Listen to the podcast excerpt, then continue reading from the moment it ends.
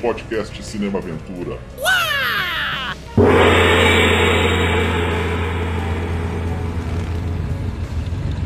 Is that what I think it is? You didn't think it was going to be that easy, did you? You know, for a second there? Yeah, I kinda did. Silly rabbit.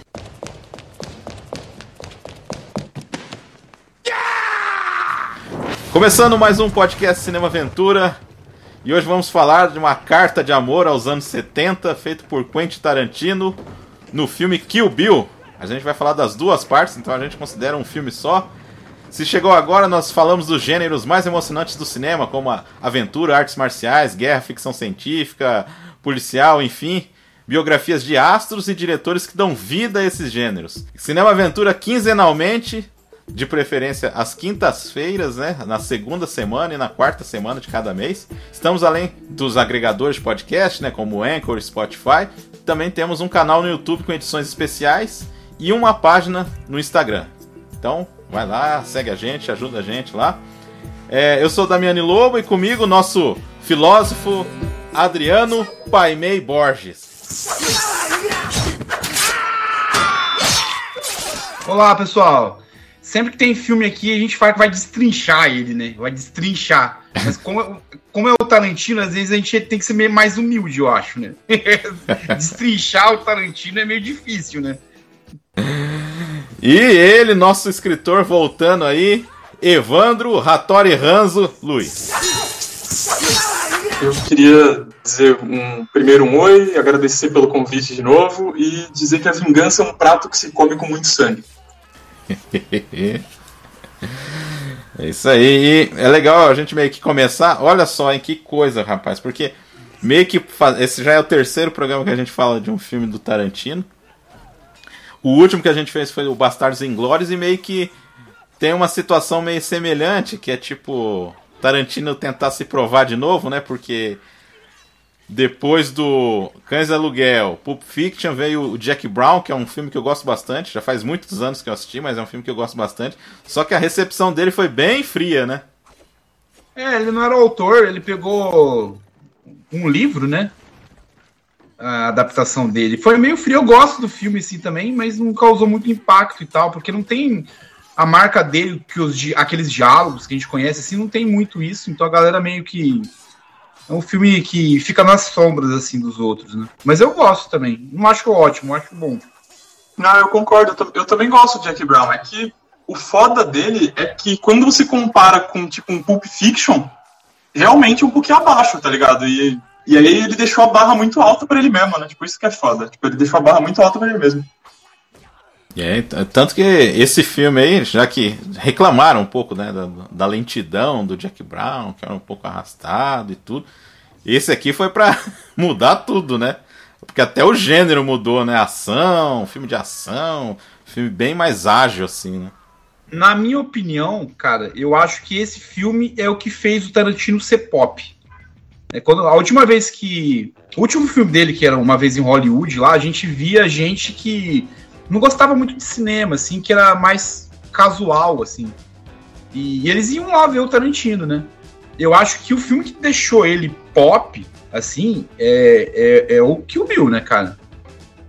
É, o Pulp Fiction tem aquela aura meio, meio cult, de, da Palma de Ouro, de Cannes, é, né? Independente. Mas né? o que levou ele pro público, assim, que eu lembro que na época do. do era a, a repercussão era um estardalhaço, assim, todo mundo falava da violência, das cenas de porrada, e né, então levava tanto aquele cara mais casual que quer ver um filme de ação de porrada, e esse cara ele se contenta muito com esse filme, né, porque ele é maravilhoso nesse sentido, mas leva o pessoal que é, gosta de uma coisa mais é, polida, assim, cinemat cinematograficamente falando, né. Mano, então, e eu, eu concordo com essa parada de ser um filme mais pipoca, assim, do Tarantino, porque, tipo, ele tem um ritmo, eu tava até comentando com, com o Marcos antes da gente começar a gravação, que, mano, ele tem um ritmo muito, muito bom, velho. Tipo, o primeiro filme ele tem 1 hora e 50 e você não sente passando, tá ligado? Ele passa sim, rapidão, assim. Né? É, então, porque ele tem uma, uma, um ritmo constante, assim, que mesmo quando não tá tendo cena de ação, ele te conduz bem pela história sem ficar maçante, tá ligado? Ele te leva rápido de um ponto a outro sem você perder o interesse nele, tá ligado? E ele fica toda hora te jogando elemento novo, assim, na sua cara. E não dá nem tempo de você, tipo, perder a, a atenção, assim, perder o prazer em estar assistindo ele. Então é, é foda, acho muito bem feito, muito bem dirigido. É, eu acho, eu acho que o Bill muito bem montado, né? Porque a, a intenção é ser um filme só. Ele lançar um filme. Tinha material pra cacete. E, e, ele montou ali, né? Eu acho que. E ele é muito bem montado, assim. Então eu, dá pra você ver o Kill Bill 1 como uma, como uma, uma unidade e o Kill Bill Volume 2 como outra unidade. Eles têm ritmos é, diferentes. Assim, Cada um tem uma né? personalidade, né? Cada um tem uma personalidade e é um filme fechadinho, assim. Eu vou fazer uma comparação tosca, assim, mas é, com o Duna, cara para mim, o Kill Bill 1 funciona legal como uma unidade, como um filme. Ele tem ritmo, ele um ritmo bacana, ele conta a história ali, lógico, ele coloca muita coisa ali pro segundo filme, né? Mas ele é fechado, cara, ele fecha, ele tem um final. Né? Ele é fechadinho, assim. Dá para você ver ele como uma unidade, assim. Sim. Ao contrário do Inclusive... Minha opinião, né? Ah, tá. Ficou no ar. é legal, tá? É, é muito bem montado. Aí é mérito da montagem, né? Da Sally Mank, no caso, né? Que era a montadora dele, dele até o Bastardos Inglórios. Né? Ah, então, eu concordo que assim, ele termina de um jeito muito da hora, que ele termina tipo num cliffhanger, assim, tá A gente não vai. Acho que a gente não vai falar do final agora ainda, mas ele termina deixando uma informação para você que a protagonista ainda não tem, tá ligado? E é muito da hora isso, porque ele já te instiga a ver o próximo, tá ligado? Mas é um final muito bom, assim, tipo, eu, eu concordo pra caralho, ele funcionaria como um filme isolado. É, é mesmo com assim... essa deixadinha assim, você, você, ele dá aquele, aquela coisinha no final, aquela piscadinha ali para você ver o segundo filme. Mas é tão Isso. empolgante assim que você ia querer ver de qualquer forma, né, mano? É, exatamente, porque você quer ver o desfecho, tá ligado? Porque, tipo assim, porra, o nome do filme é Kill Bill, então o que, que você tá esperando a mina fazer? Você tá esperando chegar na porra do Bill, tá ligado? Então, tipo, você vai querer ver, porque, pô, não teria nada mais frustrante que uma vingança sem conclusão, né? Uma vingança em aberto, assim. Pô, você quer ver que, pô, será que ela vai chegar no Bill? Será que ela vai, quando ela chegar, ela vai matar ele mesmo? Você tá nessa pegada quando você tá no meio e no final do primeiro filme, assim. Você tá nessa indagação ainda. O Adriano tinha falado do negócio da montagem, cara. Que nem era para ser um filme só, né? Assim, ser distribuído de uma vez só, né? A ideia foi do Harvey Weinstein, eu não sabia disso. É, ele que falou que era para dividir. Ele, o é, Tarantino queria lançar ele na íntegra, entendeu? E depois ele resolveu cortar lá, porque ia dar o quê? Sei lá. Três é uma horas hora e meia. 50, mais uma hora Quatro 50, horas de filme, né? É. Não, eu acho que foi uma boa decisão, né? E o intervalo foi curtinho, foi seis meses, né? Eles lançaram o filme, depois de seis meses, eles lançaram a parte 2. Distribuído pela Miramax, produtora lá do Tarantino, lá, a banda a parte lá, que é homenagem a um filme do, do Godard, né? Que o Godard falou assim que se quisesse homenagear ele era pra ter pago ele, né? A melhor homenagem era o dinheiro que ele podia ter dado. é, e aí, então, a gente tem ali na, na nas escalações de, de, técnicas lá o Robert Richardson. Cara, que foda essa fotografia do cara, viu? Cara, tem. É, é, o que o Bill é muito bonito, né, velho? Tem vários momentos que se você tirar um, um print screen, tá ligado? E colocar para enquadrar, tem uns. Só no primeiro filme tem umas 10 vezes que você pode fazer isso. A é. parte que, ele, que, ela chega com a moto em Tóquio lá. Puta. Mano, é, a parte da luta dela com a Lucilio. Um take ali da parte da luta com os 88 lá. Cara, é muito bonito, mano. A fotografia é muito bonita, né? Aquela parte no finalzinho que é em preto e branco e ressalta os olhos azuis dela, né? O... Ele só aceitou porque o Tarantino mandou o roteiro junto com um buquê de rosas. Cheio de coisa, né? Aí, é, a música do RZA, né? Trilha sonora dele e mais um monte de coisa que já existia aí, a gente vai falar aos poucos. Aí. O Animal Morricone tá também, mano. É, mas não, ele não fez pro filme, né? É isso que eu tô não falando. fez. Aí por isso que é aquela treta, né? É, então. Né? deu uma... o... Ah, é. Pode falar da treta, Adriano. Não, é a treta é que o parece Nunca que não teve mais. contrato ali, ele não foi contratado para fazer o filme e, e, ele não gostou muito também de como que é, a música foi encaixada, ele achou muito violento, ele não gostou muito na época, né? Pelas uhum. coisas que a gente tinha lido assim. Aí, Mas eu não vou falar sobre parte contratual, que eu não sei exatamente lá a treta contratual que, eu, de- que, que deu. Mas rolou um desentendimento ali com o Morricone, né? Coreografia do Yen Won-ping, né? Pra quem não sabe, o, o cara só fez Matrix, Tigre e Dragão, diretor fudido também, pelo menos era nos anos 90. Ele que revelou o Jack Chan, né? Eu sempre lembrando esse tipo de coisa, né? Yen Won-ping. Aí, vamos lá. Uma turma como a noiva, mãe, como é que é o nome dela? Black Mamba ou Beatriz Kido. É o filme dela, né, cara? É, disse que ele presenteou ela no aniversário de 30 anos dela, né? E ela tá muito bem, ela tira o. Eu acho que o Tarantino tira o máximo dela. Quando você fala da atriz, é a obra dela que todo mundo lembra, né, mano? Exato. E ele tira o máximo dela, ela tem várias facetas de dor e tal. Ela representa muito bem a dor quando ela leva uma porrada, assim, É. quando ela mostra desespero, mostra compaixão, né? É, ela se demonstra uma atriz completa, assim, nesse filme, e ela tá muito bem. Eu acho que pra mim é a atuação dela que mais eu gosto. Não lembro dela genial, assim, em outro, em outro momento, né? É, o. Ela só- é muito bem escalada, na É. verdade. Né? É, só, só um detalhe que esse roteiro aí, eu esqueci de falar disso aí. O roteiro começou porque o Tarantino queria fazer um filme de vingança e tinha comentado com ela no- nos bastidores do Pulp Fiction, já naquela época já, e os dois começaram a trocar ideias e tudo, então tem, tem muita coisa desse roteiro que é a ideia da Uma Thurman, assim, então tem que dar um... Tanto que no final do filme aparece o Q e o, né? Ah, isso é verdade. Isso, ela pincelou bastante coisa no roteiro mesmo. É, que é tipo uma. Uma. Um híbrido de A Noiva Estava de Preto, do Truffaut, com, com esse filme aqui, ó, Lady Snowblood aqui. Praticamente Tarantino juntou os dois, pelo menos nesse filme 1 é muito assim, né? Eu acho que a principal fonte de inspiração nele foi o Lady Snowblood. Aí tem um monte de coisa obscura, assim, que ele pega referência, mas eu acho a, a referência narrativa dele mais. que a gente consegue mais perceber, assim, é o Lady Snowblood, né? Que ela traz o caminho pra se vingar das pessoas. E tem até algumas cenas que são bem parecidas, assim, sobretudo naquela Muito luta da, da Lucy Liu. Tem um vídeo de comparação, cara, do Lady Snowblood com o Kill Bill das semelhanças que tem ali. Daí você pega bastante coisa. É mais na parte estética, assim. Na Aham. parte narrativa, nem tanto. Mas na parte estética, assim, de fotografia, tem bastante coisa que dá pra ver, assim. É, o vídeo comparativo é legal. Ô, Evandro, você quer falar alguma coisa da Uma Turma? Ou da.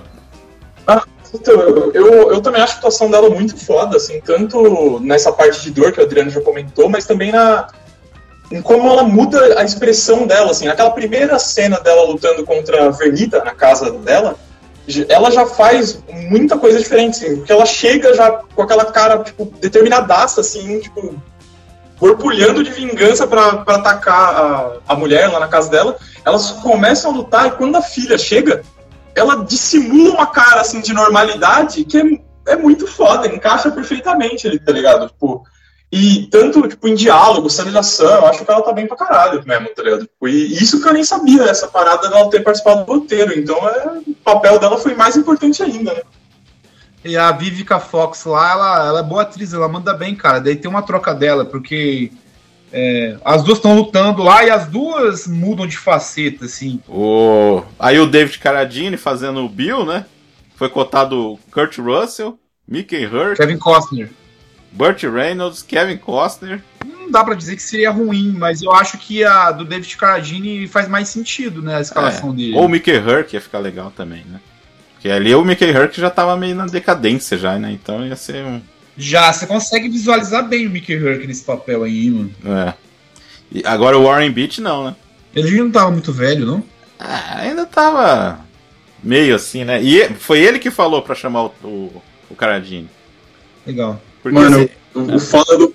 O foda do Kurt Russell é que eu só consigo lembrar, tipo, de Fuga de Los Angeles, Fuga de Nova York. Eu, não, eu acho que ia ser, ser difícil esse papel pra ele, ia ser engraçado, no mínimo. Então, cara, o que ele morreu de um jeito, né, meio bizarro aí, né, meio misterioso, Ah, né? bizarro. É. O Michael Madison que só funciona com Tarantino, né? Como o Bud. Pois é, né? E não dá pra dizer que ele tá ruim. Ele faz bem Não, o legal. papel ali do cara alcoólatra. E dá pra você ver, assim, que ele, ele tem a participação no Esquadrão da Morte lá, porque ele era irmão do Bill. Aí você parafraseia a É. situação, né? Ele tá no filme porque ele é amigo do Tarantino. E tá aí ele tá esquadrão. no esquadrão das víboras mortais lá e tinha um barrigudo alcoólatra lá no meio, né? Porque ele era irmão do Bill, né? Aí parafraseia a vida dele, né, mano? Parafraseia. Caramba, hein? O, o, a Lucilio, pô, eu acho incrível a Lucilio, cara. Gosto demais. Cara, aí é, é o papel que eu mais gosto dela, viu, mano? Ela tem aquela ternura ali. Ela demonstra uma inocência, assim, uma. Umas uma coisas meio delicadas, né? Tipo assim, Né? aquela Deli- é, não- E não sei se não é palavra, é delicadeza. Que ela coloca o Hum. sapato pra trás, assim, na, na luta final, assim, o jeito que ela coloca o pé, assim, sabe? Eu acho É. bonito aquilo lá. E ela manda Mano, bem, a- cara. Muito bem. Aquela cena dela andando pela mesa para decapitar um chefe da máfia japonesa lá que ofende ela é o resumo da personagem pra mim, tipo, porque ela, ela anda toda sutilmente sobre uma mesa, tipo, frágil e decapita um cara ao mesmo tempo, tá ligado? É, tipo, é, é uma coisa, tipo, como se fosse algo, tipo, suave e letal ao mesmo tempo, tá ligado? Tipo, É, parecia como se fosse um coelhinho branquinho pulando assim na mesa que vai lá e arranca a cabeça da pessoa, né? Sim, é tipo isso mesmo. É esse rolê. Ela podia ser o coelho lá no, no Monty Python, né? Ela seria. É, é verdade, né? Sim, a, a besta de Carbanog, né? A famosa besta de Aí a Daryl Hannah ressuscitando a carreira por um breve momento também, né?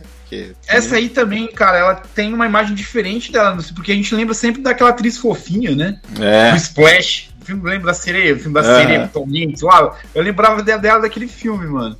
E ela tá casca grossa, ela tá B10, Ah, assim. tá mal mesmo, é bem Tá isso mal, cara. Tá bem maquiado. A Julie Dreyfus, que ela é francesa, trabalhou na NHK, né? Na emissora, realmente fala japonês. É, Bonita ela- essa atriz, né, cara? Eu me, fico- eu me seguro pra ficar chamando toda mulher de bonita. Mas eu atriz bonita, né, velho? Eu acho ela gata demais, mano. Tá no Bastardos, né? Ela tá no Bastardos Tá. também. Ela, é. A amante lá do, do Goebbels lá. Isso, isso. Aí, a- as, aí começam as participações, né? O Sony Shiba, né? Gigante do cinema de ação, né? Fazendo o Hattori Hanzo. O Hattori Hanzo, que é inspirado num cara que realmente existiu, né? Que tiveram quatro caras com o mesmo nome. E o Sony Shiba estreou uma série chamada Shadow Warriors, eh, que teve até o 5, eu acho que não, não me engano, e fez muito sucesso na TV americana também. Então, tipo, Tarantino, ah, vou pegar esse cara do- da minha infância e tal, né? Não sei o quê. Tá aí, Hattori Hanzo. Eu adoro o cara. Morreu de Covid, né? Uma das vítimas do Covid. aí. Isso é verdade. E a participação E- dele é bem bacana, cara. É bacana, porque ele é, mostra bem aquela parte da vida dele, assim, que ele se anula, que ele se esconde, que ele tenta ser uma pessoa mais pura, mais brincalhona, né? Uhum. Mas aí, quando começa a falar do Bill, começa a falar do, do o antigo ofício dele, a expressão dele muda de uma hora para outra de uma forma natural, assim. A participação dele é breve, mas é boa, né? Eu É. gostei de ver o ator ali também. E junto dele o Kenji Oba, né? Que é um dos maiores atores de Tokusatsu, um dos mais famosos, que estreou o, Gaban, Gavan, né? É, que aqui no Brasil foi conhecido como Space Cop, né? Primeira, primeira série de Metal Heroes. Tá lá também. Cara, quando eu vi ele lá no filme, a primeira vez que eu assisti, eu falei, não acredito que é o cara, bicho. Não acreditava, cara, que era ele. O Tarantino tem muito disso de colocar esses caras, assim. Nossa. O, O Gordon- Quem faz uma ponta no, É. no volume 2 é o Sid Haig, cara. Cara? Então, eu, eu, pre- eu prestei atenção Ele dessa tá lá, vez. velho. Dessa É vez. maravilhoso ver esses caras no, no, no- pô, no filme. de novo, né, Adriano? A gente falando dos caras É o Capitão né? Spaulding. Exi- Existiu Rejeitados pelo Diabo, Evandro? É o Não, palhaço assisti. psicopata lá, mano. É, pois é. Esse cara, ele. Nos anos 70, ele fez bastante filme de terror, assim. Quem é fã de filme de terror, é, mais raiz, assim, dos anos 70, 80, lembra bem dele, assim. É. Morreu também, faz uns 5 anos, 6 anos. Sim. O, o Gordon Liu, né, um dos artistas marciais que hoje nem tem tanto destaque, mas ele era tipo. Cara, nos anos 80 ele fez muito. Finalzinho dos anos 70 para os anos 80 ele, ele fez muito sucesso, fazendo uns, uns, uns clássicos aí, tipo Lutador Invencível, a, a 36 Câmara de Shaolin, né, fazendo dois personagens na saga, né, o Johnny Mo, dos 88 Loucos, e o Pai Mei, né. Inclusive o engraçado é que teve um filme dele Eu acho que é o clã da Lotus Branca, que ele lutou contra o Pai Mei nesse filme. É um filme dos Ele lutou contra ele mesmo no futuro aí, ó. Legal. É. É, pô, gosto demais dos filmes dele, dos poucos filmes. Eu assisti poucos filmes com ele, assim, mas eu gostei bastante. Ele é tipo, ele é mais na linha do Jet Li, assim. Mais Ele sério. teve um derrame, mais... não foi? Ele não tá mais nativo, né? Não, tá, tá de cama, É, mesmo, tem, tá foi meio ruim, trágico pra ele, assim. Ele tá vivo, mas tá bem debilitado, assim. É. Circulou, né, umas fotos dele recentemente, né, É, aí, é. né? Cadeira É, de rodas, né? aí que nem o Adriano falou que o, o, o Sid Reg tá no, no filme. Aí também tem o, o Jun Kunimura, que trabalhou com o Takeshi Miike, nem a audição. Ele faz um monte de filme assim desse, dessa, dessa linha, fez filme com o Sogu Ishii, né? E aí fazendo lá o, o cara que foi decapitado pela Lucy Liu lá. Ele tá no Lamento, aquele filme coreano recente, assim, ele tá lá também. É, Tanaka, eu lembro o nome do personagem, é o Tanaka. Sempre tem um Tanaka, né? Tem, sempre. Ele era o da vez. E, o- e outro cara que tava na, na, na ponta lá na mesa lá era o, o Shun Sugata, segundo você. Ele era o Kamen Rider ZX. Aí ele faz um. o- um outro, outro chefão lá da, da Yakuza lá. É. É, E esses que a gente consegue pescar, né? Aí teve, tem a menina do- do, do Battle Royale lá também, É, a que escapou Shaki. lá, né? Kuriyama, É, ela faz a Gogo. é, a Gogo. E o Michael Sparks, o Tarantino falou que é o, mesmo personagem que ele faz do, do, do delegado aí, do xerife, é o mesmo do Drink no Inferno, é o mesmo personagem. E tem o Samuel L. Jackson, né? Que faz a ponta do pianista lá. Os teóricos da, da conspiração do universo do Tarantino lá falam que é o Julius, do Pulp Fiction. Caralho. Mas aí fica a imaginação de todo mundo aí, Seria um fim frustrante pro Julius, né? O cara. É, então vamos pro filme já? Já, né? Tá meia hora já, quase. já começa, ó, as homenagens já começam com o início ali, de cara, Shaw Brothers lá. Coloca logo lá na É, cara, sim. que é produção Shaw Brothers, né? Aí de cara, a primeira coisa do filme foi aquela frase ali que o, o Evandro fez a adaptação dela. A vingança é um prato que come frio, que se come frio. Né? Dialeto antigo Klingon. Daí eu já peguei e falei, peraí, para, pera lá. Mas será o Benedito? Né? Aí eu fui pesquisar, né, mano? Será, velho? É. Será que no universo ultraviolento do Tarantino veio do. Não é possível. E é mesmo, né, cara? É o Klingon mesmo. eu, fui, eu vi numa dessas fanpages Star Trek aí os caras falando que E o, o filme não, não, não fica enrolando muito, né, pra começar, né? Ele já começa já com a. É, ele começa ela com a cara toda fodida já, que ela passou por maus bocados ali e já leva um tiro na cabeça já, em tipo um, um minuto de filme, né? Que beleza, hein? Cara, era pra ela ter morrido, né? Eu, eu devo ser o rei das comparações toscas, assim, no podcast. Mas eu lembrei, eu lembrei do Corvo, cara. Porque, pô, era pra ela morrer, velho. Né? A menina foi espancada, levou um- a porra de um tiro na cabeça. É, quase sobrenatural, né? O- A é diferença é que no, sobrenatural. Eu pensei no corpo é sobrenatural.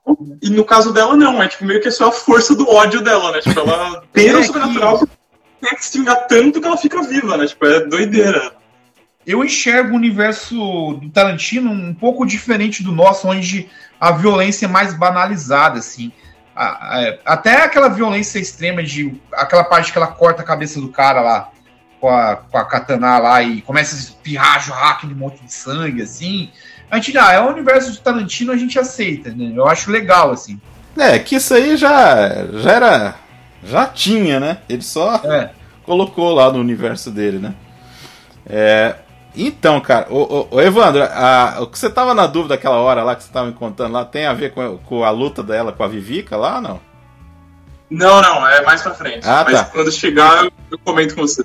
Em, ó, eu vi, cara, que aquela frase que ela fala pra menina, o Tarantino tirou do filme do Justiceiro com Duff Lundgren. Tá brincando. Nossa, você tá zoando. Que ela fala assim, ah, como é que é? Fica pra próxima, eu estarei esperando você, alguma coisa assim, né? Eu estarei esperando você, eu acho que é alguma coisa assim.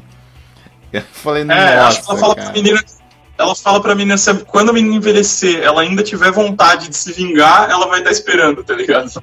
Caramba, hein? Olha o Duff Lundgren fazendo escola aí de referências. então, cara, aquela sirene que toca lá, curiosidade aí, é, é, do- é uma. É parte de uma música do Quincy Jones de um seriado chamado. Olha, os- o nome em português, hein? Tempera de Aço, hein? Olha só. Era um seriado dos anos 60, que aqui no Brasil. né? Teve esse nome, que o, o original é Ironside, é o nome do seriado, muito bom, né? Então, cara, depois. E, e a narrativa do Tarantino novamente, né? Vai e volta no tempo, se mistura, porque ele colocou uma cena. Logo de cara, um- uma cena do passado, mas na cronologia do filme fica mais ou menos ali. É começo, mas não é a primeira. Porque a, a primeira cena seria do Pai Mei, né?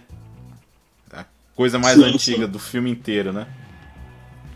Então é uma cena meio intermediária, aí já ela já tá no hospital, então aí conta ao mesmo tempo a parte da vingança dela e a parte do hospital, porque essa primeira cena aí de luta é depois que ela escapa, escapa do hospital. Então essas costuradas aí Só do que eles mostram Tarantino. antes, né? Hã? Eles mostram ela antes de mostrar. Eles mostram a cena dela lutando contra a Verlita antes de mostrar como ela saiu do hospital, né? Tipo, é. Ele segue essa estrutura não linear, né? Cronologicamente falando, né? É tipo, ele vai. Tipo.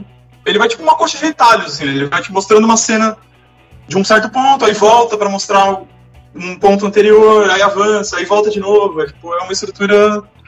Não fica confuso, porque como o Adriano disse, a montagem é bem feita, tá ligado? Mas num filme ruim ficaria confuso essa estrutura, tá ligado? Essa, essa é a diferença, uma das diferenças entre um filme bom e um filme ruim, né? Num filme ruim ficaria, ficaria confuso pra caralho, negócios de vai, volta, vai, volta. Aí que tá, né, mano? É, é, esse filme ele funciona como uma porta. De, um cara que vai ver o filme de porrada, assim, pela porrada e pela violência, ele. Esse filme é uma porta de entrada para uma experiência mais diferentona, assim, você tentar buscar coisas diferentes, né? Então esse filme faz muito bem, assim, é, nessa questão de da volta, de não ser cronológico, de ter uma fotografia diferente, os diálogos, né? Então esse filme ele funciona muito bem assim para tanto para quem quer ver um filme de porrada assim, mais de cotidiano, mas e para quem quer ver uma experiência mais cinematográfica mais lapidada mesmo, né? Esse, eu vejo que o Bill e o Tarantino assim, o que o Guns N' Roses foi no rock para mim. Ele é uma, o Guns N' Roses é uma porta de entrada pro rock, da mesma forma que o Tarantino é uma porta de entrada pro cinema assim. Eu consigo fazer esse paralelo, mas isso é uma coisa minha, sabe? Então, o Tarantino ele teve uma participação bastante significativa para mim, assim, que buscava coisas diferentes e tal, e fazia a gente buscar os, os, É, as ah, referências, os né? as referências, né? Que, tanto que aqui, ó, a caixinha aqui do. Ó, as cores são do, do Kill Bill, cara. Então, tipo assim, foi um resgate fudido. E esse filme do Lady Snowblood, eu quero falar, cara, que é uma obra-prima do cinema japonês meio subestimada, cara, porque desses filmes de vingança, Shambara aí, aliás, né? Tarantino, essa mistura louca, né? Shambara com samurai, com western spaghetti, tudo aí, filme dos anos 70, Black Exploitation, tudo. Cara, ele. É que assim. Às vezes eu acho que qualquer coisa que o Tarantino fala que é bom, às vezes o pessoal vai atrás e fala que é bom. Por exemplo, nesse É, mesmo isso, filme né? do Kill Bill, tem a referência a esse filme aí, Lady Snowblood, que eu acho uma obra-prima, mas tem lá o tal do thriller lá, que ele tirou a, a Ellen Driver desse filme pra colocar aí no, no- Só que é um filme pornô bem baixo orçamento, bem assim, cara. Sueco, então, sei lá, sabe? É, não é tudo. Não é porque ele pegou uma personagem também que é tipo, você vai falar assim, não, é bom também, não sei o que. É, ele, Tem um- vira- ele acaba virando referência É, máxima. essa- Você lembra é, então. época que é, todo mundo esperava as listas do Tarantino? Nem sei se ele faz isso ainda, de colocar as listas dos melhores filmes do ano. Às vezes ele colocava uns primeiros lugares, assim, que a galera era bom e tal. Lembra do Big Bad Wolves? Que foi Que depois, né? É. Que ele É. colocou Todo depois, mundo né? começou a ver esse filme por causa do Tarantino. É. É, maneiro, cara. É um filme legal, mas não é aquela É. do bolo também, né, meu irmão? Então, é. é, Então, é, essa é sempre uma crítica que eu falo às referências das pessoas em, em relação ao Tarantino. Tipo, qualquer Não, coisa que o cara fala, fala, ah, é ótimo, ah, não sei o que. Não, não é. Às vezes ele pegou um elemento que ele gostava muito, no caso aí, a Ellen Driver aí, tipo, tapa-olho e tal, aquela, aquele visual loirona de tapa-olho pra colocar com espada, beleza, entendeu? É legal. Mas eu falar que É, o mas filme é si legal é que bom, cara. bastante gente, enquanto moleque, foi conhecer o Sérgio Leone, por exemplo, Exato. por causa do Tarantino, né? Isso. Então ele causa esse efeito mesmo, assim, de Sim. abrir portas, né, mano? Sim. Isso eu acho muito legal. significativo. É. Eu, eu acho esse filme nota 10, assim, que o Bill, já adiantando já. Nossa, sim. Ah, ah, vamos ver aqui. Então a Ellen Driver é apresentada. É. Que ele falou que queria brincar no momento Brian De Palma, né? Que é aquele negócio do split screen, né? Tipo, duas cenas ali acontecendo.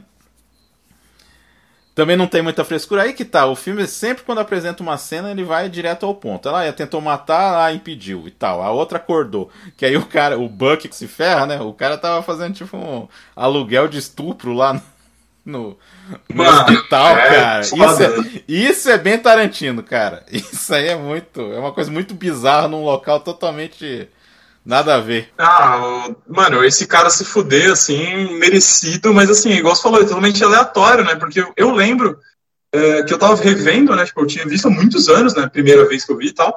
E eu tava vendo e eu nem lembrava desse cara e que ele fazia esse, tipo, aluguel de estupro. Igual você falou, tipo, mano, eu falei, caralho, tinha isso no filme?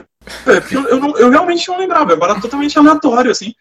Mas pelo menos o cara se fudeu, né? Tipo, o cara não, não fez isso e saiu impune, né? Pelo menos ele foi o primeiro a tomar no rabo ali na vingança, É. porque ela meio que lembra, né? Dessas, dessas cenas durante o coma dela, né?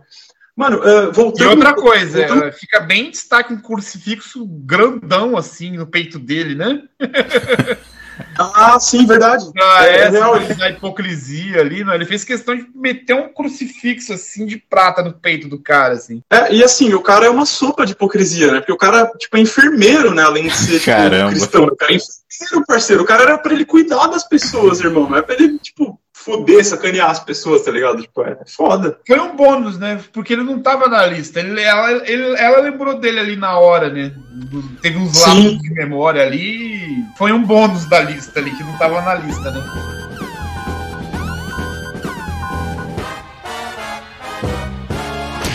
Mano, e esse. Então, voltando um pouquinho, esse filme ele tem uma parada é, que você já dá pra sacar, assim, tanto na estrutura narrativa dele, assim, de ser dividido em capítulos, quanto é, a parte de ser não cronológica. E assim, eu, pelo menos, tive, tive essa impressão, assim, dele ter uma vibe, assim, uma, um clima meio de HQ, assim, não só visual, né? Eu acho que visualmente também, porque ele tem essas cores exageradas, né? Tipo, o sangue é vermelho pra caralho, jorra na, em tudo os diálogos, assim, tem uma, uma, um clima, assim, meio... Não cartunesco, tá ligado? Mas é tipo como se fosse uma HQ adulta, uma coisa meio... É tipo meio Pulp Fiction. meio. E isso é tipo um Pulp Fiction, por exemplo. O Pulp Fiction tem essa mesma pegada, só que eu acho que o Pulp Fiction tem essa pegada Ah, jeito cult. do tipo de literatura, né? A Pulp Fiction, né? Isso, isso. É, então, é, exatamente. Isso, isso, essa, essas graphic novel, exatamente esse tipo de, de parada, exatamente isso, é, essas graphic novel de, de, de ficção que os caras tinham, assim, que era meio trash, assim, tá ligado? E, e, mano, é muito bom, assim, porque ele faz isso com... Ele faz isso num filme numa época que não tinha muito filme baseado em quadrinho, porque isso aí é bem antes de ter, tipo, MCU, DC, tá ligado? Mano, o filme de herói nessa época era era Blade, tá ligado? Era Blade, olha lá, tá ligado? O filme de herói dessa época do começo dos anos 2000 era, era Blade só. E, mano, ele consegue fazer de um jeito muito bom, assim, tá ligado? Tipo, é uma. É o melhor dos dois mundos, igual você tava falando, né? Ao mesmo tempo que ele é um filme de ação, ele abre a porta pra pessoa pra filmes mais cabeçudos, assim, pra filmes mais profundos de cinema, assim. Ele, tipo, é, é. Fora que é uma salada de referência, né? O cara é, tem referência de tudo, né? Tem, tipo, daqui a pouco a gente vai entrar em referência de filme de samurai, tipo, tem referência ao western. Aí no segundo filme vai ter referência ao filme de Kung Fu, é, tipo, é. E, e sem esconder, tá ligado? Ele tá fazendo essas referências sem É. fingir alguma originalidade, tá ligado? É tipo, é na sua cara, tá ligado? É, tá lá na sua cara. Você tava falando de quadrinhos, aí vem uma das cenas mais clássicas, né? Do, da- do, do filme, né? Que é tipo, pô, animação no meio. Apesar que aí começa, né? Que é- eu acho que nesse ponto também começa a questão do. o tanto que o Tarantino se inspirou no Lady Snowblood, né? Porque no Lady Snowblood também tem uma sequência que é em mangá. Desenhado lá e vai contando uns pedaços da história. Então até nisso. O Tarantino falou que é num que toca lá a música do Luiz Bacalov lá, cara, do Grande Duelo, cara, que é muito fodido, assim, né? O Luiz Bacalov, só fazendo um parênteses aí, que ele, ele ganhou o Oscar pelo Carteiro e o Poeta, então é um cara que, tipo, fudido já, dos anos 60, já que, tipo... Em que momento que toca essa música no Ué, filme? a do, a do da animação lá. Ah, tá, na hora da animação. Querem falar daí do, do... a animação do Kazuto Nakazawa? Então, essa animação ela entra quando vai contar a origem daquela Orenishi, né? Da personagem da, da Lucy Liu, né? É isso, né? Se eu não tô enganado. Isso, É, isso. sim, sim, sim. É, Ah, e é legal, a gente sempre lembra do, do- do- dos animes antigos que a gente via, da a, a Lenda do Demônio. Eu lembrei que tem um traço parecido com a Lenda do Demônio, que aqueles animes mais antigos dos anos 80, assim. Eu, eu que eu não sou muito é, engajado na questão dos animes e tal, mas é, eu achei legal também. E, e é aquela. É um filme que tenta pescar todo mundo, né? Ele vai por esse lado também. Eu achei legal, assim. E é legal, assim, que. Vocês repararam que a, a única das vibras lá que tem um background, que tem um storyteller ali, é a Oren, né? As outros, os outros não. A gente não sabe É, sobre não. o passado do Buck, o passado. A Ellen Drive ela tem uma participação forte no filme, mas o, a única cena do passado dela é aquela cena que ela tem com o pai meio lá. A gente não sabe É. qual é a dela. A É. gente sabe que é uma casca grossa, né? A personagem da Vivica Fox lá também, ela é uma assassina e ponto e tal. O filme não. Acho que também não tem nem tempo pra abordar esses caras, né? Mas eu viria Ou teria, né? Ou teria. É. né? Eu, eu sempre espero anunciar um Kill Bill 3, mano, mas é, não vai, né, cara? Mas eu. A esperança é que ó, uma hora ele vai anunciar. Não, já falaram que ia sair, ser a, a filha da Uma Thurman, aí agora estão falando É, que é a tem várias Zendaya. abordagens possíveis Já que eles tá. vão fazer. É, colocaram a Zendaya pra uma hipótese de fazer. Ah, maneiro, né, mano? Eu assistiria esse filme também, velho. Eu assistiria tranquilo, velho. O... Se fosse a história da, da filha da Vernita indo, indo se vingar da uma Thurman, tá, tava aí, velho. É, é esse, essa história eu veria já, tá ligado? Já, já seria da hora já. É a vingança contra a mina que executou a vingança no da, história original. Seria tipo uma inversão da vingança. Ô, Evandro, a gente tem que falar que esse Kazuto aí, o cara que fez a animação, é o cara que fez a aquele clipe lá do, do Linkin Park. Tem que falar isso aí, porque senão é o, o Leandro vai ficar bravo com a gente, viu? Falando do Linkin Ah, é. O Leandro é fã de Linkin Park, né? Se não falar isso, ele, ele vai acrescentar na edição, né? Ele vai editar e acrescentar essa fala aí. Então, mano, eu vou. Eu já vou falar qual era, qual era a parte que eu tava em dúvida dessa referência, porque igual eu falei, o filme ele é tipo uma metralhadora de referência. Mas teve uma que eu fiquei bolado. Eu falei, mano, será que ele realmente referenciou isso? Ou é coisa na minha cabeça, tá ligado? Aí eu procurei assim no Google e tal, e não achei nada, sabe, tipo, sobre essa referência em si. E quando a, a, a Beatrix chega em Tóquio, tá ligado? Que primeiro ela passa por Okinawa tal, fala com o Hattori Hanzo, é, faz ele forjar uma katana pra ela tal. E quando ela chega é, em Tóquio, ela chega na moto amarela com uma jaqueta amarela. E assim, a estética daquela cena, o neon, ela tá com uma moto e, uma, e um traje da mesma cor, me lembrou pra caralho a Kira, velho. Só que a Kira é vermelho, né? Só que, tipo, ela tá full de amarelo. Só que até o take, assim, ser de cima, lembra muito, tipo, o, o, anime, o esse anime, né? Esse filme de animação, Akira. É, Só que isso eu não faz sentido, só que a moto, a moto do Akira é vermelha, né? É Isso, vermelha, é, só que a moto né? Akira é vermelha e a dele é amarela, sabe? Tipo, a dela é, amarela. Só que, assim, a- a- tirando a mudança de cor, o resto é igualzinho. Porque, tipo assim, o, o, o. Caramba, eu não vou lembrar o nome do protagonista do Akira, do cara da moto. É o, O- é o Tetsuo, eu Kaneda. não lembro agora. Kaneda. Kaneda. Tetsuo. Kaneda. Isso, a Kaneda, o Kaneda. O Tetsuo é o outro. O Tetsuo é o, é o cara que, que O Kaneda. tem. Isso, é o Caneda. Então, o Caneda ele tá todo de vermelho, né? Ele tem uma, um macacão vermelho, roupa, tipo, capacete vermelho e moto vermelha. Ela tá na mesma parada, só que full amarelo. Ela também tá monocromática, só que de amarelo, tá ligado? Então não Ah. sei se o, se o Tarantino foi proposital de fazer isso ou se foi só uma coincidência e eu tô viajando, tá ligado? Porque Por pode ser o tá Tarantino, a gente não descarta isso, mas É. aquele ma- macacão amarelo lá é uma referência nada sutil ao Bruce Lee, né? Aí, ó. Homenagem ao Bruce Lee. jogo da morte, né, mano? Sim, também. É um macacão do. Bruce Lee, mano. Quando Então. ela. Na parte que ela começa a lutar com aquele macacão amarelo, tipo, é na sua cara, assim, fala, porra, é, é muito Bruce Lee. Só que eu digo especificamente a parte da, da moto combinada com o macacão, tá ligado? Porque ele poderia fazer homenagem ao macacão do Bruce Lee sem a moto ser da mesma cor, tá ligado? Isso que me deixou intrigado. Uhum. Sim. Talvez seja uma referência a Kira, mas eu não sei, né, mano? Fica aí na, no eu coração de cada um. Sim, por ser o Tarantino, mano. O Tarantino faz referência a tudo, tá ligado? Então eu fiquei, tipo, eu fiquei bolado. Eu falei, caralho, será que é isso? Mas eu não tenho certeza, não. É. Se Não, o Bruce eu- Lee, eu- falando do Bruce Lee já, se o Bruce Lee tivesse vivo, eu não teria dúvida nenhuma que ele faria o Pai Mei, mano. Ele ia, ele ia colocar o cara lá pra fazer o Pai Mei. Pode crer, hein? E, e seria bom também, hein? Seria da hora. É, porque o, o pai, o pai Mei é meio canastra, assim, né? Então ia ser bem cara legal. Lee, né, Ia ser bem legal. Ia ser bem legal. É. O... Cara, então, você tinha falado da. Só falando rapidinho da, da cena de Okinawa, cara, que, pô, é uma cena séria dentro do negócio lá, né? Dessa salada Sim. toda aí, né? Tem uns momentos no, no filme, assim, que tem um. Para, assim. Por exemplo, a cena que o, que o Bill vai falar com ela lá na igreja. É sério aquilo lá. Tipo, pô, você tá Sim, vendo os é. caras atuar, hein? E nesse aí, cara, tem umas sonelidade. Tudo bem que no, no comecinho ali é meio, meio cômico ali, né? Tipo, briga com o Kenjioba que tá assistindo as novelas lá, vai fazer isso aqui aí. Mas na hora que revela ali quem é quem, cara, fica meio. Fica bem interessante ali, cara.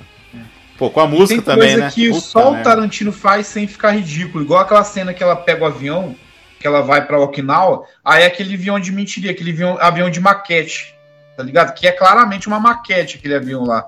É o tipo de coisa que só o Tarantino faz sem ficar ridículo, mano. É a mesma coisa que a cena do carro do, do Pulp Fiction. Que dava, dava pra ver que era mentirinha, assim, tinha uns papelões, assim, Uhum. ligado, assim. É o tipo de coisa que só ele faz, mano. Sem ficar. Sem ficar patético, né?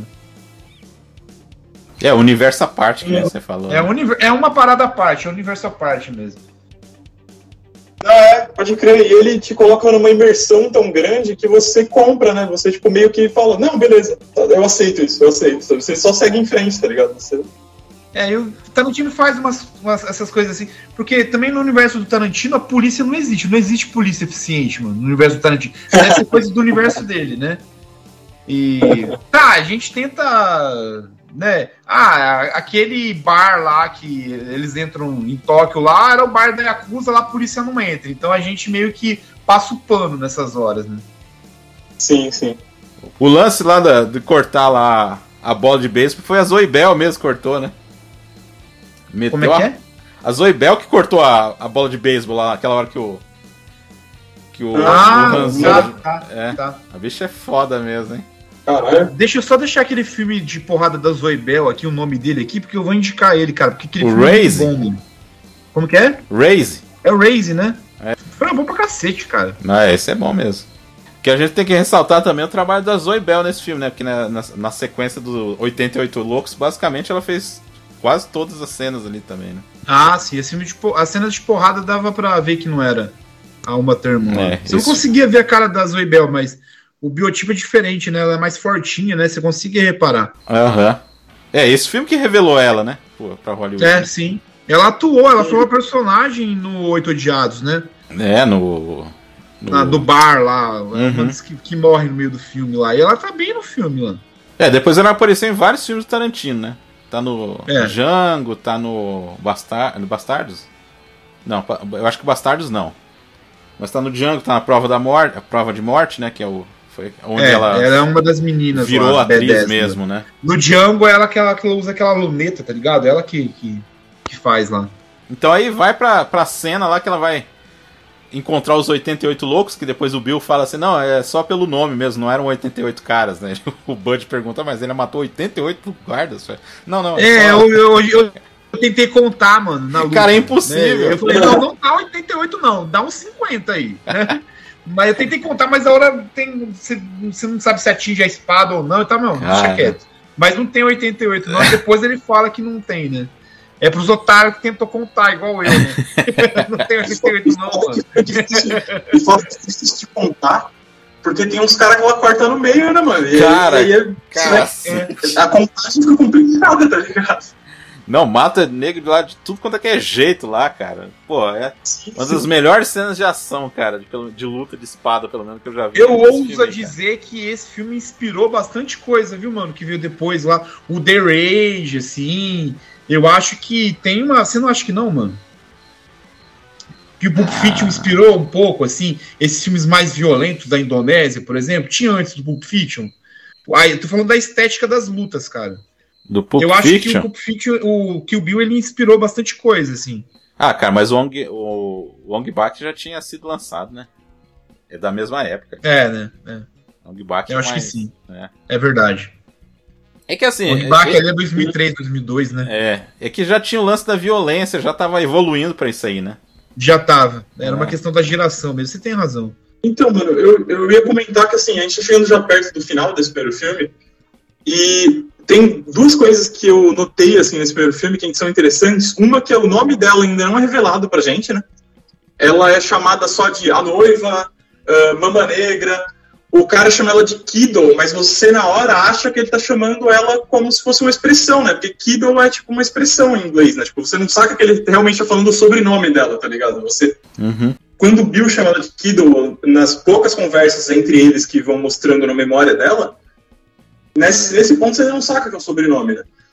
E outra coisa curiosa é que não mostra o rosto do Bill nesse primeiro filme. Vocês sacaram isso? O, o, o David Carradine não aparece o rosto dele, só, só a voz. Toda a atuação dele é de voz nesse primeiro filme. É ele no telefone com a Ellen, é ele chegando pra assassinar ela, mas não mostra o ponto, não mostra o rosto dele, né? Mostra Mas só não, ele. não mostra o Bill na capela no primeiro filme, cara? Não. Mostra ele falando. Não. Não. é no segundo, né? É, no, É no segundo, segundo, é é. a cena do segundo. Essa é uma das diferenças entre os dois filmes, inclusive. No segundo filme já mostra a cara do É. Bill desde o começo, desde quando mostra o diálogo entre eles dois antes do casamento, tal, do ensaio de casamento, né? Que o Warren Beach não gostava da ideia porque ele queria que o Bill só aparecesse no final. Foi essa treta entre o Tarantino e o Warren Beach, Mas é ego demais de Ah, Tarantino, então. por favor, também, né? né? É que nessa época o Warren Beach ainda ele mandava ainda um pouco, né? Tá- É. Ele ainda dirigia filme. Depois ele tal. falou, vi- virou o cara gagá que erra as plaquinhas e tal. né? Ainda ele tinha crédito. né? Cara, mas ó, é, voltando, só du- tem duas referências assim, bem fodidas assim na, na luta lá. Uma que é a do, do Fúria do Dragão, né? Na hora que ela começa a picotar os pés dos caras, né? No Fúria do É. Dragão, o, o, o Bruce Lee bate com, no Chaco, né? na- nos pés dos caras. E a outra referência é Yojimbo, cara. Não sei se vocês lembram. Aquele cara lá que ela vai cortando a espada do cara e bate na bunda dele. Ah, no Yojimbo tá, acontece tá. a mesma coisa, que ele bate no adolescente lá É o adolescente. que tá Manda na- o cara embora batendo na né? bunda. Cara, Aquela mano. cena que tem o biombo azul na frente, assim. É, aquilo lá com certeza foi tirado de algum filme também, né? Ah, Que sim. eles lutam atrás do biombo, assim. É que aquilo é bem anos 70, né? Parece uma coisa É, de tá, anos mas 70. ele deve ter uma fonte específica. Deve, deve, deve sim. lá. E o Gordon Liu se ferra bonito nessa vez hein? Corta as duas pernas do cara, né? É, sim. Puta que eu pariu, cara. Ele que fez a foda, cena cara. foi dublê, mano. Dele, dele mesmo. Eu- é porque o cara lutava de verdade, né? É, é, acho que era ainda ele, né? Ainda Era É, né? ele, sim. Tava com gás ali, com fôlego Aham. ainda. Por isso que ele faz dois personagens. que Eu acho que ele, ele fazia porrada, a partir da porrada mesmo, né? Não, e, Uhum. cara, e é super exagerado. Já na primeira sequência lá que a. Que a Lucy Liu manda matar ela, né? Aí os caras vão, tipo, gritando assim, de nada, assim. "Ah!" E tipo, É. eles só vão gritando, cara. Não tem motivo os caras descer a escada gritando, velho. É muito exagerado. E dá pra você ver que eles são um bom de. Um, um, bando de Zé Mané que ela recrutou. Aqueles caras não lutam porra nenhuma, né? É, os boizinhos, né? Tipo 80 de uma vez, assim, né, mano? É, assim, quem, quem luta de verdade ali é a Gogo, né? Tipo, tirando, E Ah, tirando a capunga dela lá também, o general dela lá, que. É. Ele também, Isso, também, isso. também manja. Puta, essa luta com a Gogo é fodida também. Fudida, cara. Caramba. Nossa, inclusive, inclusive a, a Kido sai toda arrebentada, né, mano? Porque a Gogo acerta várias nela, né? Acerta, tipo, umas doídas, né? Tipo, com aquela, Nossa. A- aquele mangual doido dela, lá, com aquela corrente, né? Tipo, aquilo lá, aquilo lá machuca, hein, velho? É louco. Ela tem um vigor, essa mulher, porque ela apanha bastante, né? A Beatriz Kido lá, uma termo, ela apanha de muito, mano. É, só que E assim, eu acho. ne- só que nesse primeiro filme fica uma impressão que ela é imbatível mesmo, né? Tipo Sim. assim, você não. Nenhum momento você fala, ah, vai, ela vai se ferrar. Não, mas a Gogo deu trabalho pra ela, cara. Deu muito trabalho pra ela, quase mata ela. É, mas ainda ela, acho tinha- que. ela teve um lance de, de sorte de Krav Maga lá, de ter uma madeira perto dela. Senão ela não ia ganhar essa luta, não. Puta que eu Tinha uma madeira com prego dando sopa lá, por isso que ela, ela, ela ganhou a luta. A Gogo lá, é, a principal oponente dela no primeiro filme é ela, né? É. E, e a luta final. Ah, machuca, né? Na luta contra o Oren, a Oren chega a, cort- a fazer um corte assim nas costas dela, que é bem ferrado também, mas eu acho que a Gogo chegou mais perto de matar ela mesmo. uhum. Não, é equívoco. O pai Mei, né? Pra ela. É pra ela e o pai Mei, aí não dá, né? É, não é referente pra ela, né? Esqueci do pai Mei, né, mano? Ela não ganha do pai Mei, pô. Então, né? Ah, É, é, daí não é ela, Quem não é o ganha? pai pra ela, né? O- e a luta final que é linda, né? Que é aí que toca o, o- Toca o tema lá, aquele tema que toca lá é mesmo do Lady No Blood. É a ah, tá. Isso eu vi também. Eu É. vi na, naquele vídeo comparativo que eu vi no qualquer, no canal qualquer do YouTube aí. Ah, e aí corta o braço lá da, da Sofia lá, né? Que a gente esqueceu de falar também, né? Cara, eu, eu tinha uma lembrança diferente. Eu não sei se. Porque esse filme ele tem duas versões, né? Tem uma versão que é mais violenta, que ela foi pro Japão. Eu me lembro, assim, que quando eu tinha visto há, tipo, 18 anos atrás, 15 anos atrás, esse filme, ela não era. é, é, não tinha cortado os dois braços, as duas pernas dela, cara? Não, não mostrava isso? Que versão é essa, Adriano? Não, não, eu lembrar, eu tinha uma versão. Na minha cabeça, cortava ela inteira, cara. Caramba! Mas cortam ela inteira, só que não mostra isso, só mostra ela com o braço. É, Não, cortado, que, né? que ela vai subornar a outra falando assim, ah, eu vou cortar outro braço. Aí que ela revela todos os planos do Bill. Mas Uhum. no diálogo que o Bill tá lá com ela lá, dá pra entender que ele faz mais que ela faz mais coisa, ela não fica por aí. Ah, Quando mostra aquela cena que ela, Aí ela- você já imaginou tá com a que cortou. ombro da Julie Dreyfus lá, toda fodida lá. Eu acho que não fica só nisso não, viu, mano? Aí você já imaginou que cortou ela inteira. É que tava só com o Ó, se- se fosse filme do Takeshi Miike, cara, talvez. Faria mais não? sentido. Se fosse a versão do Takashi Miike, certamente seria a- mais explícito. Mas ah, foi equívoco meu, então. Eu, eu tinha uma lembrança equivocada. não, queria co- filme. não queria contrariar, Adriano, mas eu acho que é equívoco seu. Tá. Cara, a segunda parte é bem cara de filme de western, né? Total, Sim. né?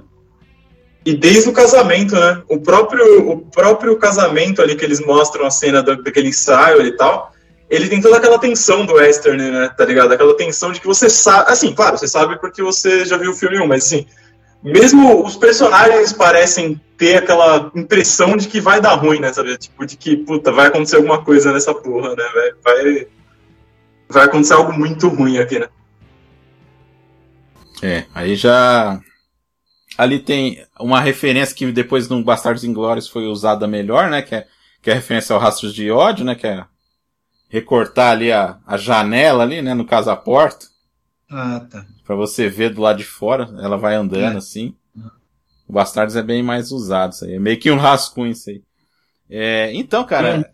E é, pra mim, assim, a parte de diálogo dessa parte aí que ele vai falar com ela e tal, você fala, poxa vida, olha, ficou um filme sério, que nem eu tinha falado daquela outra cena lá. E esse tem. e- aí que tá, né? Que nem o Evandro falou. E esse tem menos cenas do que o primeiro. E é mais longo. Só que você não sente isso aí, cara. Não, você não sente. O filme ele passa muito rápido, mano. É, é- é muito bom o ritmo, né? É, Ele mantém essa pegada do primeiro. né? É, porque é muito novo o que tá acontecendo ali, né? Tipo, a gente vai falar do casamento, aí você vai ficar interessado, ah, então foi isso que aconteceu no casamento. Ou tipo, é.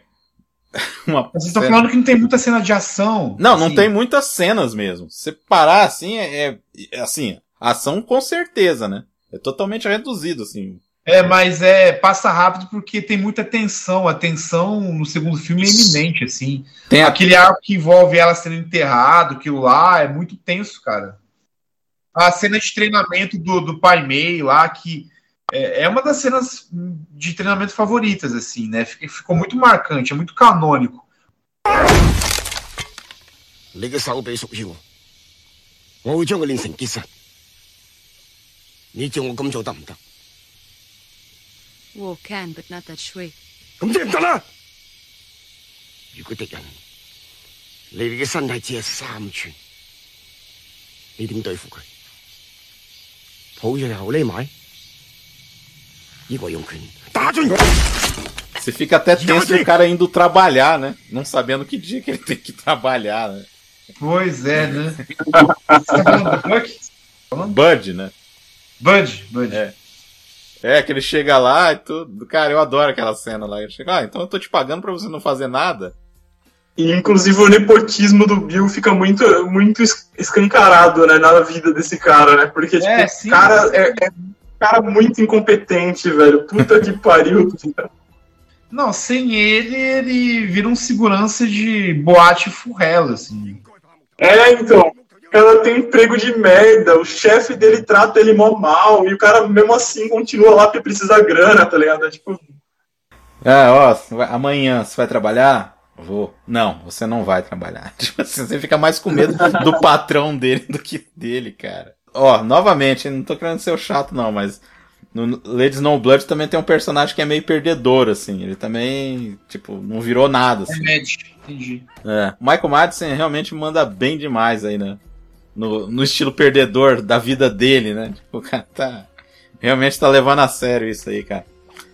Principalmente na frase, na frase clássica, né? Essa mulher merece se vingar, né? Pô, muito foda.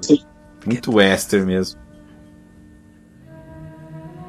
That woman deserves her revenge.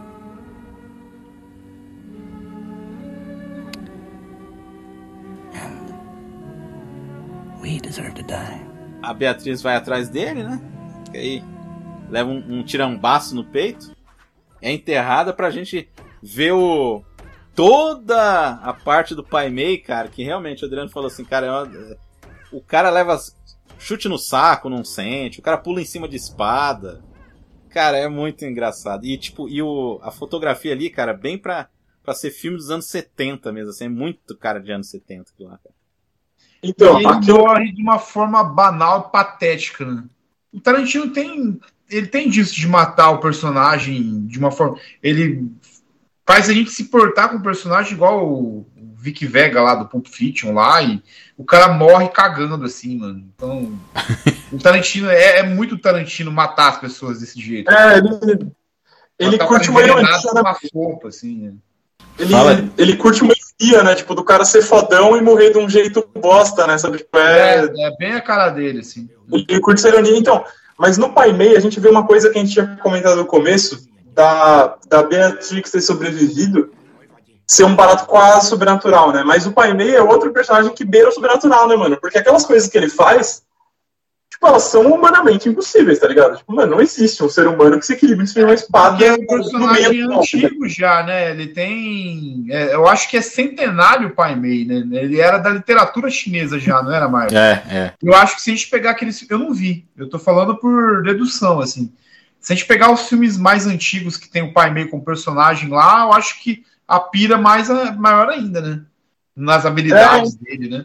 ele curte muito esse cinema do absurdo, né? Sabe? De colocar algo absurdo na sua cara e não te dar explicação. Foda-se, isso aqui é absurdo.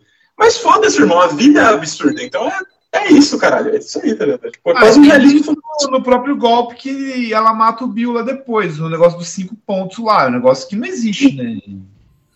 É. Lendário, na verdade. Lendário, é, é mito, né? É. Que o Pai Mei faz e ela faz depois a mesma coisa, que é o barato de arrancar o olho de uma pessoa só com os dedos, tá ligado? Tipo, Muito louco, o né, Pai? Mei faz Que ela, e depois ela faz. Ela- outro, Ela aprende ela- com ele, né? É, então, ela aprende com ele. É muito foda, parça. Isso é muito bom, tá ligado? Ela faz isso duas vezes. Ela tira um. Ela, ela faz isso com o cara do- dos 88 lá. Tira o olho Ah, dele, é, né? é. É, antes do- da, da Drive É lá, ele faz isso com o cara É lá. Então ela já tinha uma prática. É, é, eu acho que sim. É. Então, é verdade. Ah, pode bem crer. observado. Eu, eu nem lembrava disso aí, que ela faz isso num dos caras dos Ela 88, faz mas ela faz. maluco lá também. O que, que ela não fez esses 88 loucos, hein? Caramba. E a Ellen Driver, eu acho que ele, ele faz ela como uma personagem desprezível e má, assim, só pra gente ter o prazer dela morrer daquele jeito, né, mano? Quer dizer, talvez ela não morre, mas. Se tiver o 3, É. eu duvido que ela não é, vai mano, aparecer. eu vou deixar essa personagem bem filha da puta, assim, pra quando a gente matar ela, todo mundo achar legal, né? Não, e ela é, su- é, su- é sujona na briga, né, cara? Hein, ela é traiçoeira mesmo, ela é a cobra rainha, né? Uma cobra, É, é. foda, cara. É, Adoro. e ela, além de ser traiçoeira com o Pai Mei, né, que ela envenena ele, ela também foi traiçoeira com o Bud, né, que ela, em vez de pagar o cara, ela, ela colocou uma cobra no meio do dinheiro pro cara morrer envenenado, tá ligado? O cara Nossa. E a atriz, ela manda mesmo, bem mesmo, né? A Daryl Hannah lá, porque ela dá uma sumida, né? O personagem lá, ela dá- some no personagem, cara. Uhum. Você vê a atriz lá e tal, ela tá muito bem, né? É foda mesmo, cara. E ela tem mais coisa pra fazer nesse, nessa segunda parte, né? É, o personagem dela aparece mais, eu concordo. Ela É. tem mais tempo de tela e, e ela entrega pra caralho, né, mano? Porque o, o personagem dela é muito bom, né? É um personagem odioso, só que bem feito, né? Porque você gosta, tipo, de, de vê-la se fudendo, porque você fala, caralho, que desgraçada, tomara que morra essa porra. Você fica puto, tá ligado? Você fica, tipo, querendo ver a desgraça do personagem. E isso, o ator tem que ser bom. Isso, Aquele que tapa-olho dela com uma cruz vermelha, assim, eu tenho certeza que ele tirou aquilo lá de algum filme também, mano. Ah, Então, eu acho que é desse filme thriller, cara. Hã? É desse filme thriller aí. Ah, desse filme thriller. É, eu não, eu não sei se ela vai ter a, a cruz ali na, na, na coisa, mas É. ah, meu, é bem. É que assim, tipo, enfermeira aí tem uma cruz, né? né? Cruz vermelha no, no tapa-olho, caramba. Não tem como ser que nem o Evandro falou, E mais quadrinho. coisa, cara, voltando lá, aquele hospital deserto, né? Não tem ninguém lá. Tem um, uma porta batendo na cara e ninguém aparece. É que não é, não é hospital do SUS, cara. Por isso que tem Nossa. pouca gente. né? Pode ser. Ai, cara. O sistema de saúde é uma crítica ao sistema de saúde americano, né? A gente tenta entender por esse lado aí. Ninguém vai no hospital porque é muito caro, né? Por isso que ele tá Nossa vazio. o, o, o- essa parte do, do Pai Mei, aí, só, só dando um detalhezinho, foi muito inspirado num filme do Jack Chan, né? Que é Os Doze Homens de Aço. É um nome assim, filme de treinamento. E o lance dos pontos aí já é meio que lendário aí, o, esse lance de um golpe mortal e tudo, né? Apareceu nesse filme, apareceu no filme chamado, aquele filme anterior do Gordon Liu também né, se popularizou mais naquele, naquele filme e também no Carrascos de Shaolin. Então vocês aí, por favor, procurem. Que esses filmes estão todos aí na internet, aí é fácil você encontrar aí, ó. Se interessar aí, que é com Gordon Liu. Esse Carrascos de Shaolin também é com Gordon Liu. É, cara, essa luta aí é muito cartática, essa, essa luta aí com a, com a Driver aí, cara. É, muito E é- catártica. e é exatamente bem isso. lance- Essa é a palavra. E é em opim, assim, tipo, vai sacar a espada, bate na parede, que nem eu bati agora aqui no negócio, bate na parede, não tem espaço, É. vai o teto, cara, e aí fica É aquela um escuro, a gente confusão. purifica, né? A gente vê ela, tá certo, tá certo, é isso aí mesmo, né? tá certo, né? Elas ferradinhas. Cara. É uma coisa muito meu- surpreendente, meu. Muito surpreendente, cara. Ah, e igual você falou, né, mano? Essa luta em lugar apertado, assim, ela ficou muito bem feita, né, mano? Porque teria como ser ruim, tá ligado? Mas, tipo, os ca- ela tá lutando em lugar inusitado, né? Porque é um trailer, mano. Eu, eu não consigo entender como uma pessoa vive num trailer. Imagina brigar dentro de um trailer, velho. Deve ser muito treta, velho. Você já é apertado pra você viver, imagina É. você lutar. Você assistiu a série do Evil Dead? O Ash vs Evil Dead, assisti, mano. Você viu como é que começou a treta dentro do trailer, né? O cara- É.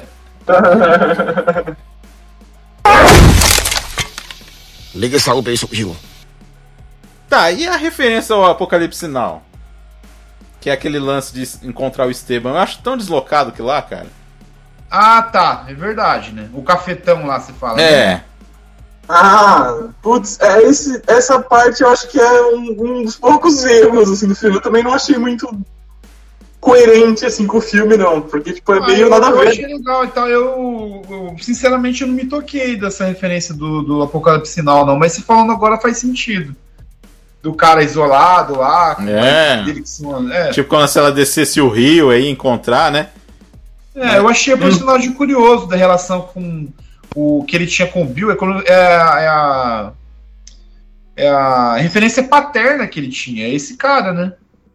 Sim, sim, é. É, o É. cara que criou. E ele tem. Ele é dessa relação tipo, paternal, meio bizarra, assim, com as meninas da equipe dele, assim, também. Eu acho que ele pega a referência disso. Nessa parte eu achei, interessante o personagem. Pra gente entender um pouco da personalidade do Bill, assim, eu achei legal. Mas essa questão de. Da referência com o Apocalipse Now eu não tinha me tocado, assim. É, o Tarantino falou que- Ele Mas eu gostei falou. do personagem, eu achei legal. Porque a gente não sabe muita coisa do Bill e tal, uma É. coisa que a gente sabe do passado dele. É, um esse pouco cara, antes né? pro conflito final, né? A gente conhecia É. um pouco. pra- Mas o que eu acho quebra de expectativa fudida é você tá esperando o confronto final, aí chega lá, a menina tá viva. Cara, muda totalmente É. assim, cara. Antes, antes de É, chegar nessa gente- parte, foi nessa cena onde ela chega no, Ah, sim. no bordel lá, que foi o fatídico acidente, né? Que ela dirigindo o carro Aham. lá e tal. Que a Zoe Bell não tava. É, é, a. A Zoe Bell tava machucada, mas mesmo assim ele queria o- a- uma turma. Ela insistiu que fosse uma turma e ela não estava segura com aquele carro velho. Às vezes ela não tinha muita experiência naquele tipo de estrada de terra, né? Aí ela perde o controle lá e bate numa árvore e quase morre, mano. Nossa, que rolo, e hein? isso meio que estremeceu muito a relação deles no filme. O ator quase morrer num acidente de carro num filme é doideira, né? Ela Então, tem uma lesão no ombro, Evandro, que ela sente até hoje, dói até hoje, assim, no, ombro dela. Que ela- é o Nossa. tipo de dor permanente que fica. É, é, a filmagem do acidente tem ela disponível, a gente consegue ver hoje fácil, mas ela ficou meio escondida. O Tarantino falou que a filmagem estava meio perdida, né? Que ele tava com medo de processo e tal, daí ele meio que não quis mostrar a imagem para ela, a, a filmagem do acidente. Aí depois, eu acho que depois de 15 anos que o filme foi lançado, ele pegou, diz ele que achou lá a filmagem e entregou ela pra ela. Entregou É, a imagem do acidente pra ela. Você consegue ver, tá, tá. A qualquer site. Disponível, qualquer né? Fácil, você consegue ver. Ah, você viu, né? Uhum. Então aí a quebra de expectativa, ela chegar lá, você achar que tem o confronto final, e aí, Abre a, A porta menina tá tá menininha, né? cara, que foda, hein? É uma quebra de expectativa fodida mesmo. Nossa, porque aí realmente você pensa, É. putz, cara, e aí? E Só ela que eu acho- uma fofura de menina pra fazer ela, a menina bonitinha, né? Aham. Eu acho que acertam nesse ponto porque você tem um impasse, né? Porque, tipo assim, se você se chegasse lá e tivesse só o Bill, a gente, como espectador, não teria dúvida do que ela ia fazer, né? Ela ia matar o cara, tá ligado?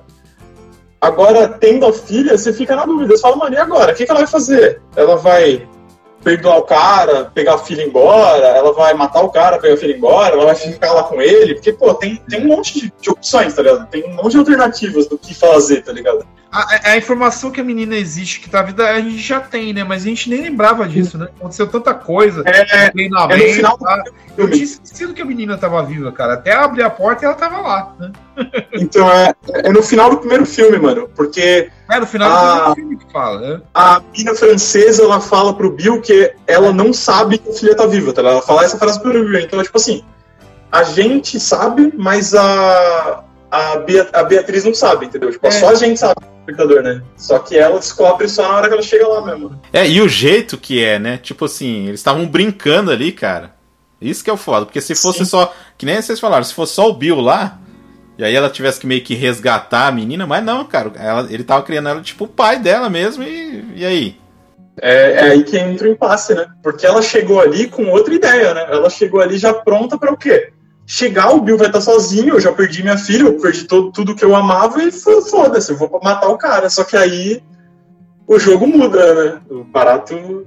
E aí, que nem o Tarantino fala, e aí vem 40 minutos de diálogos. é tipo isso mesmo. Cara do céu. É, Só que é tão assim interessante, porra, o cara enfia lá a mitologia do Superman no meio, soro da verdade, que tudo bem, né? É bem ex-máquina isso aí também, né? O soro da verdade, que tipo, ok. É, ela. a- É ela legal, é bem equilibrado, vai. também, É legal. Eles, ele utiliza bem esse. Sim. Ah, eu e no meio- legal. E no meio tem um flashback, né? De como que ela descobriu que é uma Isso, cena é. legal pra cacete também. Isso, tem o flashback da missão onde ela descobre a gravidez, né? É, é isso tem, tem isso nessa, nesse diálogo. No meio do diálogo tem ela como se fosse ela contando pro Bill, né? A gente descobre ao mesmo tempo que ela tá contando pro Bill como ela descobriu a gravidez, né? Que é ótimo, né? Porque ela começa a brigar com a, a menina, começa a brigar. A outra assassina começa a brigar com ela que sabe ler, né? Aí ela tá, eu sei ler, deixa que eu leio. E não sei o que, eles ficam discutindo lá. E aí o legal é que no final ela sai, ela sai pela porta e fala assim, parabéns. Sai. Muito bacana isso aí, cara. É- Essa cena é boa também, mano. Esse filme, inclusive, o filme inteiro, ele tem esse tom.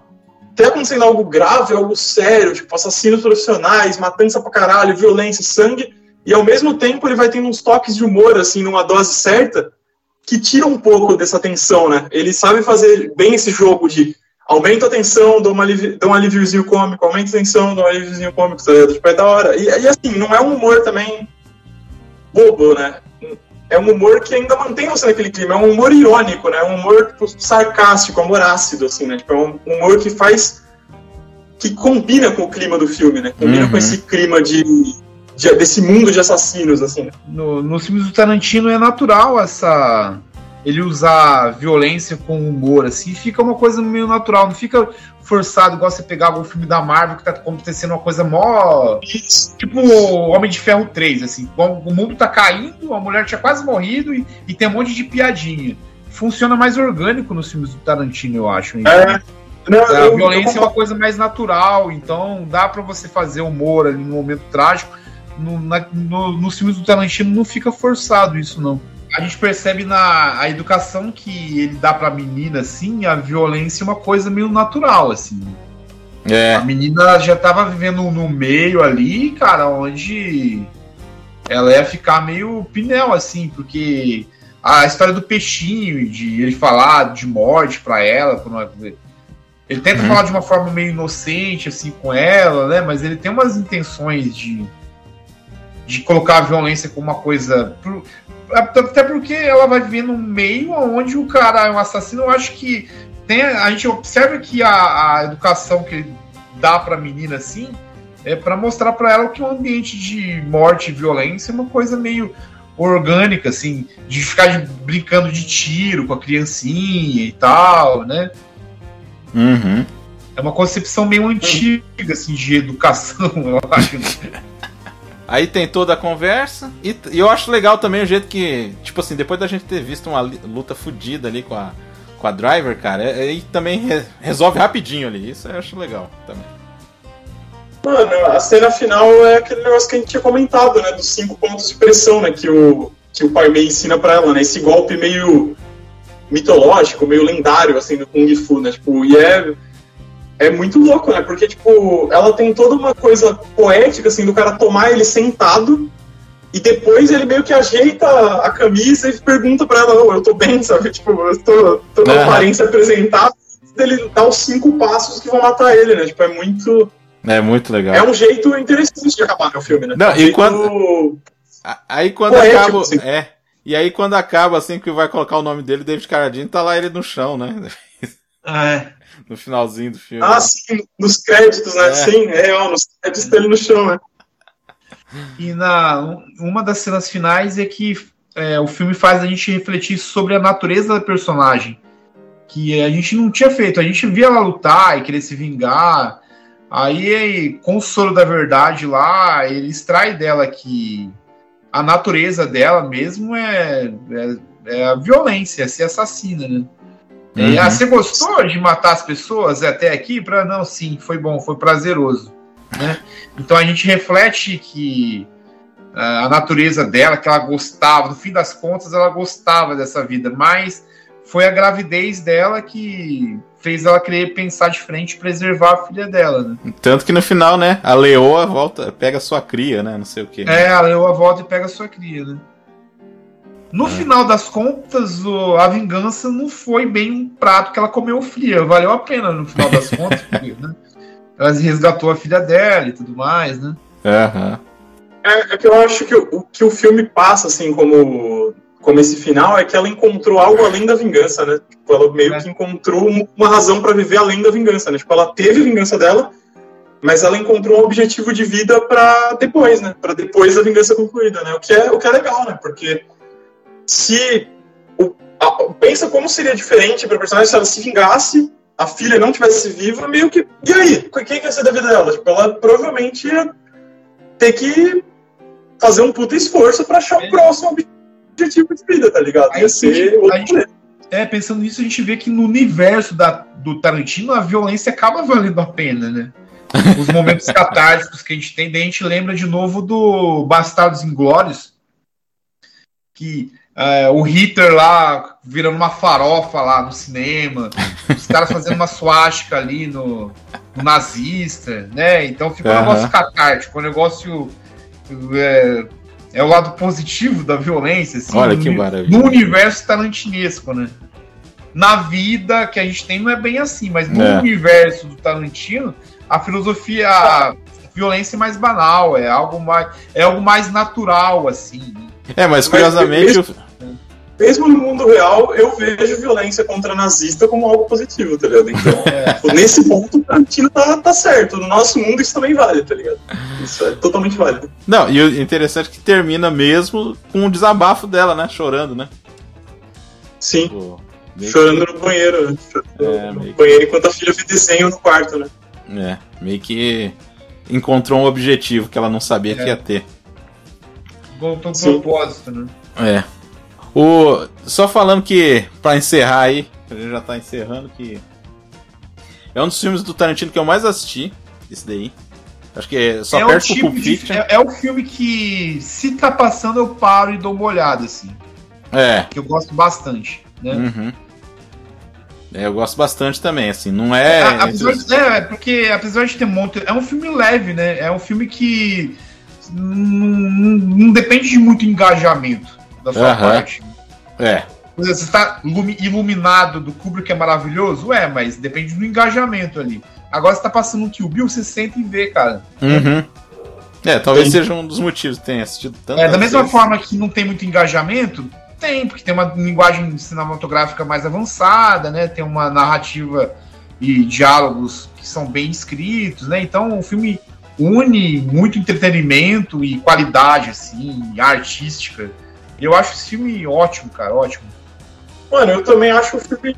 Eu também acho o filme muito bom, tá ligado? É um, é um dos meus filmes favoritos, assim, de ação, assim. Eu, eu gosto muito de Tarantino, não é o meu filme favorito Tarantino, mas tá entre os melhores, assim, dele.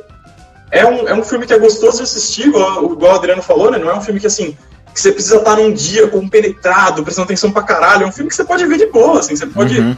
ver comendo uma pipoca, tomando um refri, comendo uma pizza, o que você quiser fazer, você vendo esse filme, você consegue, porque ele é um filme que, ao mesmo tempo que ele tem muita violência, muito sangue, ele consegue tratar isso de um jeito ah, mais leve, assim, ele consegue tratar isso de um jeito em que você não vai ficar bolado, assim, com a violência, a violência não vai te traumatizar, é uma violência é uma violência lúdica, dá pra dizer assim, acho que, acho que seria uma boa definição, uma violência lúdica que ele faz, tá ligado? Uma violência meio, tipo, sem peso, assim.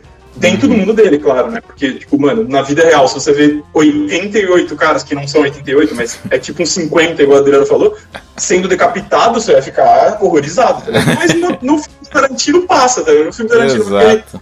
sangue quase laranja, jorrando que nem água, você fala, ah, suave, tá ligado? Tipo, Uhum. dá, dá pra se divertir vendo isso.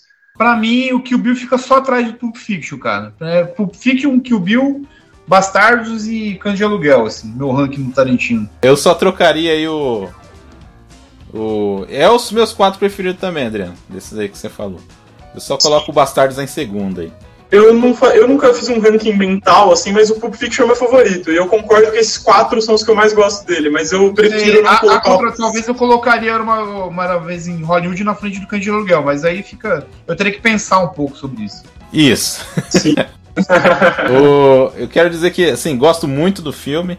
Um baita, baita homenagem, né, ao cinema, né? No final das contas, né? É, um, Sim, é de um sim. período, são Mais filmes. uma né? baita homenagem que Pô, cara, filme, assim, filmes de referência, um dos maiores, assim, né? Também.